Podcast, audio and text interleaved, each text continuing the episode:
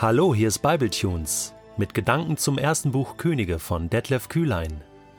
Der heutige Bibletune steht in 1. Könige 11, die Verse 14 bis 25 und wird gelesen aus der Hoffnung für alle. Der Herr ließ Hadad aus der königlichen Familie von Edom zu einem erbitterten Feind Salomos werden. Und so war es dazu gekommen. Unter König David herrschte Krieg zwischen Edom und Israel. Eines Tages zog Davids Heerführer Joab nach Edom, um die gefallenen Israeliten zu begraben. Dabei rächte er sich an den Edomitern, indem er alle Männer umbrachte. Ein halbes Jahr blieb er mit seiner Truppe dort, bis sie auch den letzten Edomiter getötet hatten. Hadad war damals fast noch ein Kind. Zusammen mit einigen anderen Edomitern, Knechten seines Vaters, gelang ihm die Flucht in Richtung Ägypten. Ihr Weg führte sie über das Land Midian in die Wüste Paran. Dort schlossen sich ihnen einige ortskundige Männer an und gemeinsam gelangten sie nach Ägypten. Hadad ging zum Pharao, dem König des Landes, der ihm ein Haus, ein Stück Land und Nahrungsmittel zuteilte. Der Pharao lernte Hadad so schätzen, dass er ihm die Schwester seiner Frau, der Königin Tachpenes, zur Frau gab. Sie und Hadad bekamen einen Sohn namens Genubat. Tachpenes nahm ihn zu sich in den königlichen Palast, wo er zusammen mit den Söhnen des Pharaos aufwuchs. Als Hadad erfuhr, dass David und sein Heerführer Joab tot waren, bat er den Pharao: Ich möchte in meine Heimat zurückkehren. Bitte lass mich gehen. Der Pharao aber entgegnete ihm: Du hast doch hier alles, was du brauchst. Warum willst du nun plötzlich in dein Land zurück? Hadad gab zu: Es ist wahr, mir fehlt nichts. Trotzdem möchte ich gerne heimkehren. Auch Reson, den Sohn von Eliada, ließ Gott zu einem erbitterten Feind Salomos werden. Reson stand früher im Dienst von Hadad Eser, dem König von Zoba, war aber eines Tages seinem Herrn davongelaufen. Als David seinerzeit Hadad Esers syrische Verbündete umbrachte, sammelte Reson eine Schar von Männern um sich und wurde der Anführer einer gewalttätigen Bande. Sie zogen nach Damaskus, ließen sich in der syrischen Hauptstadt nieder und beherrschten sie wie Könige. Später wurde Reson König über ganz Syrien. Er hasste die Israeliten und war während Salomos Regierungszeit ein erklärter Feind Israels. Wie Hadad brachte auch er viel Unheil über das Land. Auf den ersten Blick könnte man sagen, ja, das ist doch völlig normal, dass man Feinde hat, oder? Jedes Land hat irgendwelche Feinde. Und logisch war das damals in Israel auch so. Und ich meine, Salomo war ja auch sehr reich. Und das lockt natürlich auch irgendwelche Leute an, ja. Und da kommt es dann zu Auseinandersetzungen.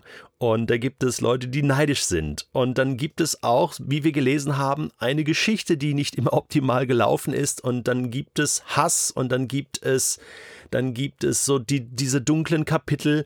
Und das ist doch alles völlig normal oder halt menschlich. Aber dann gibt es in diesem Text ja auch zweimal die Formulierung, der Herr ließ Hadad Pünktchen, Pünktchen, zu einem erbitterten Feind Salomos werden. Und wenig später noch einmal, auch Reson ließ Gott zu einem erbitterten Feind Salomos werden. Und natürlich stolpert man darüber. Dass man so denkt, ja, irgendwie mischt Gott jetzt auch noch hier mit.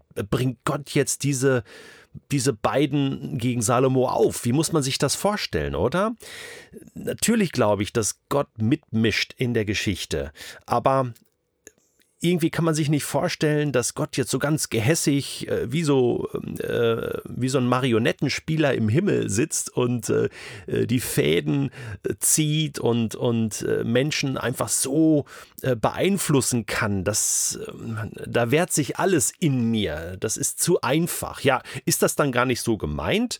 Ist das so quasi so, so ein altes verträumtes Weltbild? ja, Gott hat alles in der Hand und, und, und er bestimmt alles, der Mensch kann sich dagegen gar nicht wehren. Nein, das war noch nie das Weltbild der Bibel, denn der Mensch hat schon immer die Möglichkeit gehabt, sich zu entscheiden. Und ich glaube, das ist hier eine Art Zusammenspiel. Ich meine, so wie es ja auch ein Zusammenspiel ist zwischen Salomo und Gott. Also Salomo hat sich entschieden, Gott treu zu sein, ihm den Tempel zu bauen. Gott hat sich entschieden, Salomo treu zu sein. Da ist eine Beziehung. Aber die war jetzt kaputt gegangen, die ist jetzt zu Bruch gegangen. Und zwar durch Salomo, der Gott den Rücken gekehrt hatte. Und, und was hatte Salomo selbst noch einmal gebetet? Er sagte ja in seinem Gebet Kapitel 8, wenn die Israeliten von Feinden besiegt werden, weil sie gegen dich gesündigt haben, na, hier haben wir es. Das war Salomo sehr bewusst. Also, sie stehen unter dem Schutz Gottes. Normalerweise wird Israel ständig angefeindet, ist ja auch heute noch so. Aber Gott behütet sein Volk wie sein Augapfel. Israel steht unter dem Schutz Gottes. Gott hat sozusagen seine Hand über diesem Volk. Jetzt betet Salomo in Kapitel 8, wenn die Israeliten von Feinden besiegt werden, weil sie gegen dich gesündigt haben. Aha, da ist also ein Zusammenhang. Wir kehren dir den Rücken zu, Gott, du ziehst deine schützende Hand weg und plötzlich werden wir besiegt. Plötzlich haben wir keine Chance mehr. Ja, genau, ohne dich haben wir keine Chance mehr. Und dann geht es aber weiter. Wenn sie dann ihre Schuld einsehen und dich wieder als ihren Gott loben, so höre sie im Himmel, vergib deinem Volk Israel die Schuld. Wenn sie hier im Tempel zu dir beten, und wenn sie dich um Hilfe anflehen und bring sie wieder zurück in ihr Land. Ja, da fragt man sich doch, Salomo, das ist doch erst ein paar Tage her, dieses Gebet. Warum machst du das nicht? Warum kehrst du nicht um? Warum zerreißt du nicht deine Kleider und tust in Sack und Asche Buße, aber so richtig, auf den Knien, bis dir die Knie wehtun. Nee, macht er nicht. Point of No Return, dieser Punkt, der eine Umkehr, eine Rückkehr unmöglich macht, der wurde schon überschritten in Salomos Leben. Vielleicht bei Frau Nummer 641, ich weiß es nicht. Auf alle Fälle ist hier der Zusammenhang. Gott hat ja dann, ein Kapitel später, ich blätter gerade nochmal um, spricht er ja mit Salomo und sagt, hey, ja, Salomo, alles gut. Ich werde dein Flehen erhören. Du wirst Frieden erleben. Alles gut. Aber lebe wie dein Vater David aufrichtig und ohne Falschheit aufrichtig und ohne Falschheit. Ich selbst werde dein Königtum sichern. Also Gott sichert, Gott hat seine Hand über dem Ganzen. Aber Salomo kehrt nicht um, das Volk kehrt nicht um. Und deswegen müssen wir uns das jetzt so vorstellen, dass Gott sozusagen seine schützende Hand abzieht und sagt, okay, dann, dann überlasse ich euch mal euren Gedanken, euren Taten, und den Folgen eurer Taten.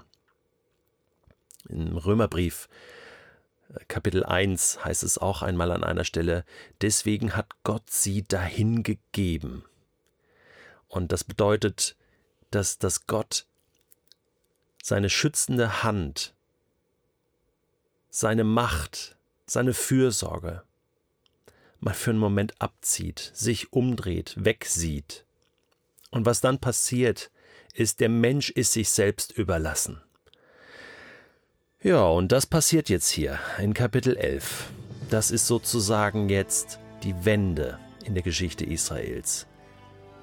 Feinde kommen zurück. Feinde, die einen großen Groll haben, kommen zurück und wollen Salomo bekämpfen, wollen Israel bekämpfen. Und wie das noch weitergehen wird, das wird das Spannende sein noch im ersten Buch Könige.